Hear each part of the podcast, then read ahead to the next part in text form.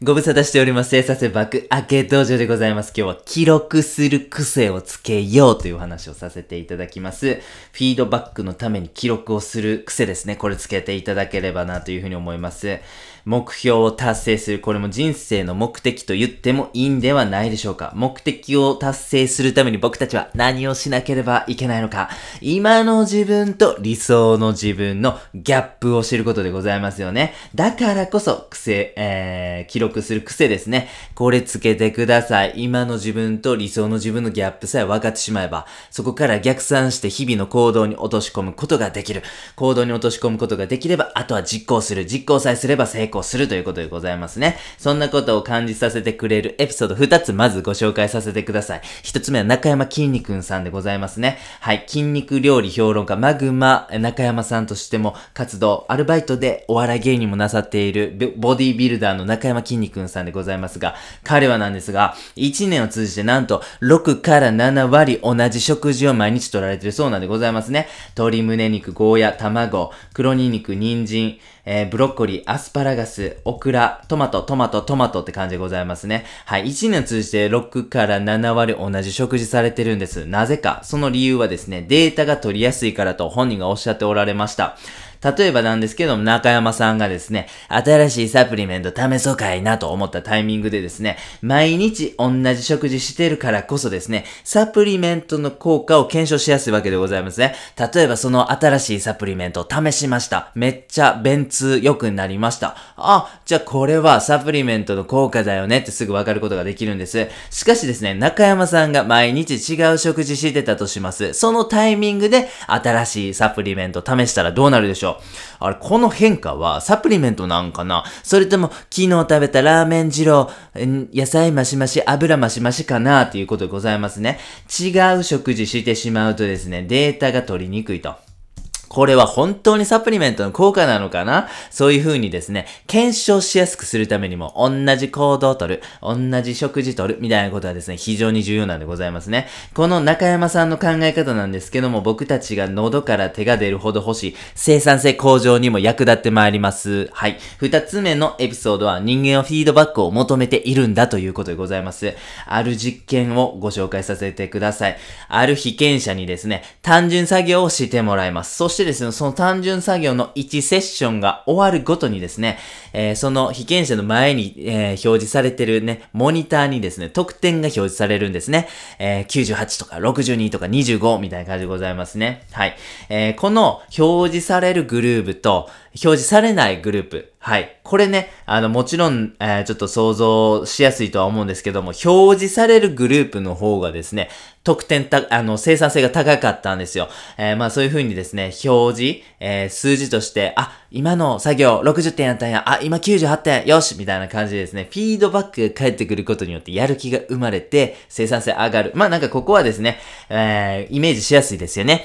フィードバック大事という話になるんでございますが、面白いのはここからで、実はなんですけども、この表示されてた特典でございますね。ランダムやったんですよ。適当やったんですよ。その被験者の実際の作業内容を反映してるわけじゃなかったんです。適当に90とか適当に10とかそんな感じでね、ランダムで出してたんですよ。で、それ何回もしていきますと、被験者も、あれこれ全然俺の作業と連動してないやん。私頑張ったけど10点ってどういうこと？これおかしいみたいな感じで気づくわけでございます。ますね。そうするとですね、あ、目の前の数字っていうのは適当やから全然意味ないわって頭で分かってるんですよ。分かってるんですけど、それでもですね、生産性とか成果が高まってしまったんですね。これめっちゃ面白いと思いませんか？つまり、適当なフィードバックであっても人間は求めてるんです。そして、適当なフィードバックであっても、あることによって、僕たちはそれをモチベーションに変えて作業をもっともっと前向きに行うことができるということなんでございますね。えー、もしですよ、このフィードバック、的確で、しかもですね、定期的に、えー、僕たちに、えー、フィードバックを送り込むことができれば、人間は自然とフィードバックを高めることができる。さらに言えばですね、そのフィードバックを蓄積することによって、今の状態を知ることができ、そして変化を知ることができ、そしてさらなる成長のための工夫が生まれるということなんでございますね。はい、すごいですよね。データめっちゃ大切なんです。だからこそ、メモ取ってください。データを蓄積してほしいというお話なんでございます。では、ここからはですね、具体的にどうやってお前、データ取んねんと。データの取り方早教えんかいというね、短気な方もいらっしゃるというふうに思いますので、早速ご紹介させていただきます。まず一つ目は習慣の奴隷になるということでございますね。先ほどの中山さんのお話にもなりましたけども、毎日同じ生活、同じリズムで生活してます。同じ食事とってます。そういう風な生活をもしあなたができるんであればぜひやってください。毎日の行動をルーティン化することによって変化を感じやすい。そして、その毎日のルーティンを継続することによって、継続による恩恵とか生産性向上、体調の良さみたいなものが受けることできますんでね。はい。そしてですね、天才たちの日課という本を最近僕は、私読んだんですけどもですね、この中にでもですね、この習慣の奴隷となり、毎日同じルーティンで日々を過ごされている天才でめっちゃ多いんやなということに気づきました。天才と呼ばれている人たちも毎日のルーティンめっちゃ大切にする人多かったんですよ。だからこそですね、もしあなたが天才になりたい、生産性を上げたい、健康になりたいという方がいらっしゃいましたら、毎日のルーティンを作る、ルーティンのリズムを作る、毎日ある程度食べるものを決めてしまう、こういうアプローチ非常に効果的でございます。毎日同じ行動をすることによって繰り返しになりますが変化を感じやすくなります。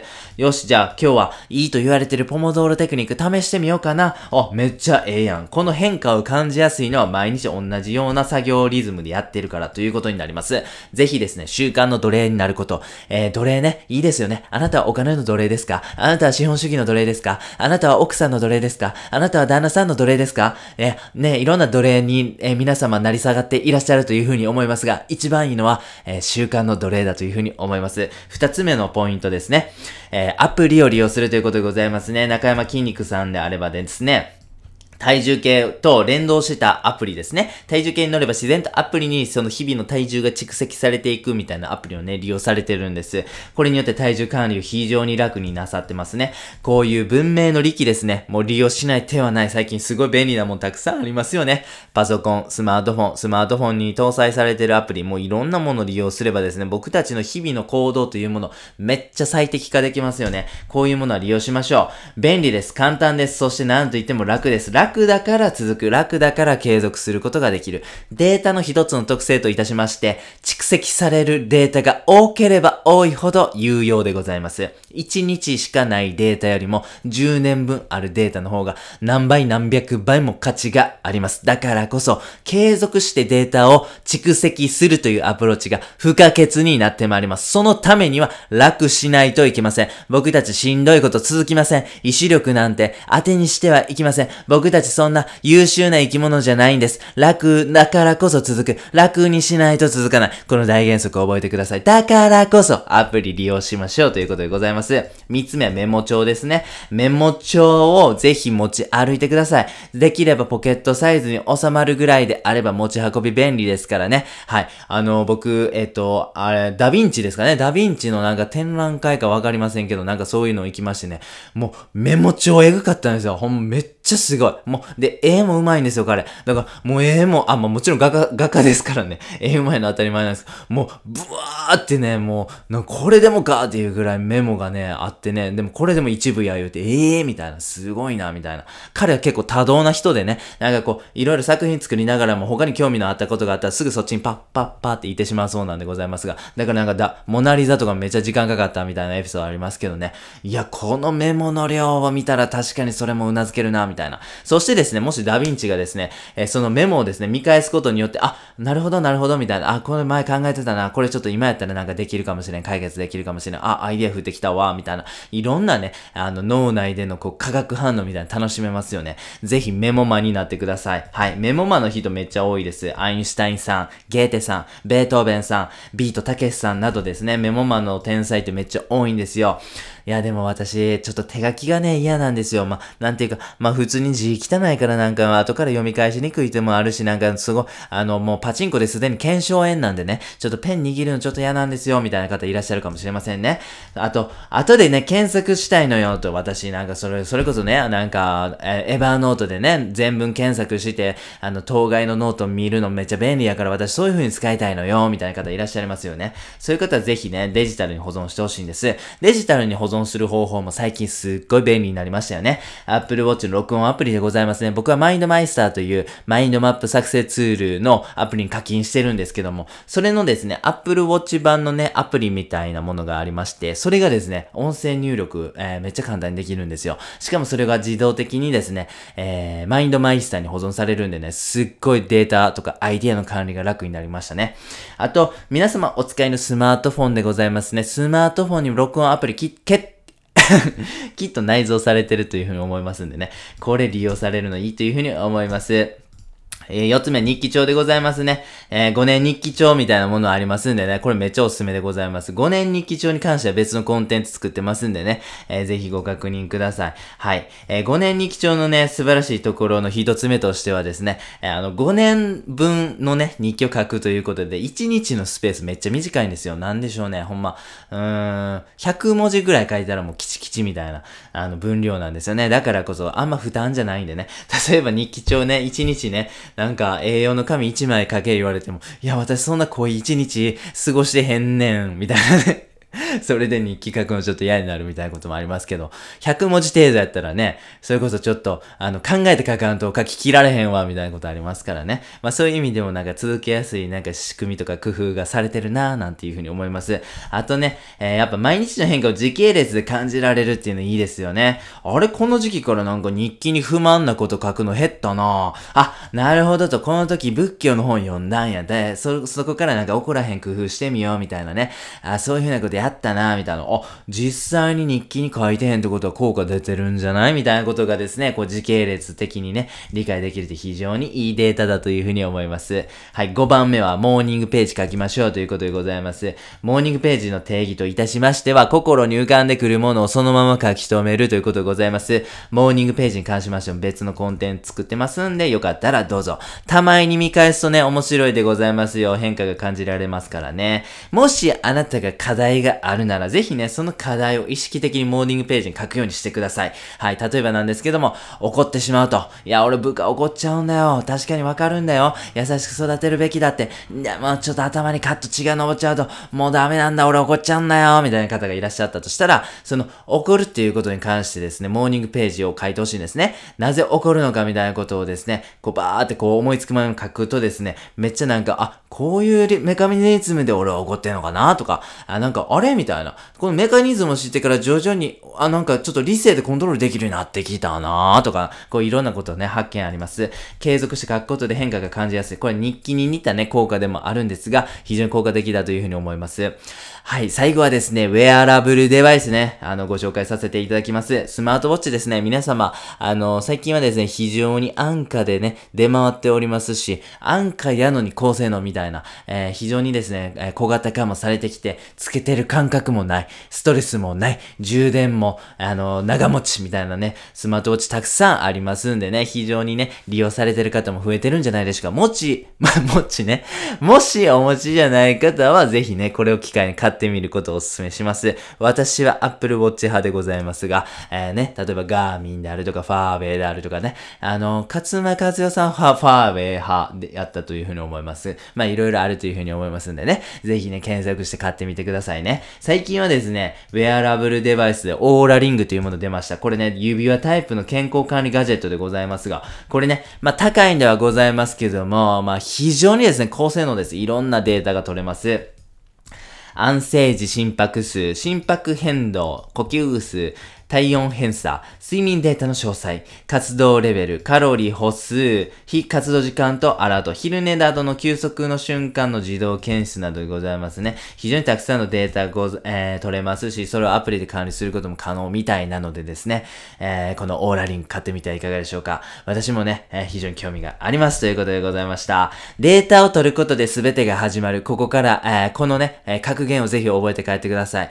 データを取ることで全てが始まるんだな人間だものということでございます。はい。とりあえずね、データを取るということを考えてみてください。いや、データなんか取るめんどくさいっしょ。いや、マジで、どう利用する、えー、したらいいかわからへんし。なんやろ、別に、なんやろ、費用対効果的に全然見合ってこうへんと思うねんけど、そんな感じで思ってらっしゃる方もいらっしゃるかもしれませんが、その思考は一旦停止させて、とりあえずデータ取ってください。はい。なんか疑問もあるし、不満もあるし、めんどくささもあるよ。それでもデータ取るべき。はい。取るべきです。うん、そういう感情を一旦脇に置いといて、データ取ることを始めてください。なぜかと言いますと、データさえ取ってれば、データなんて後からなんぼでも料理できるんですよ。はい。えっ、ー、と、ね、野菜は腐ってしまうかもしれませんが、データは腐らないんです。データはあればあるほどいいんです。だからこそ、早く取ってください。今すぐ取ってください。データを取る、えー、取るのは早ければ早いほどいいんです。なぜならたくさん貯まるからでございますよね。はい。投資もね、早く始めた方がいいですよね。そっちの方が時間で、福利の効果でね、得られますから、はい。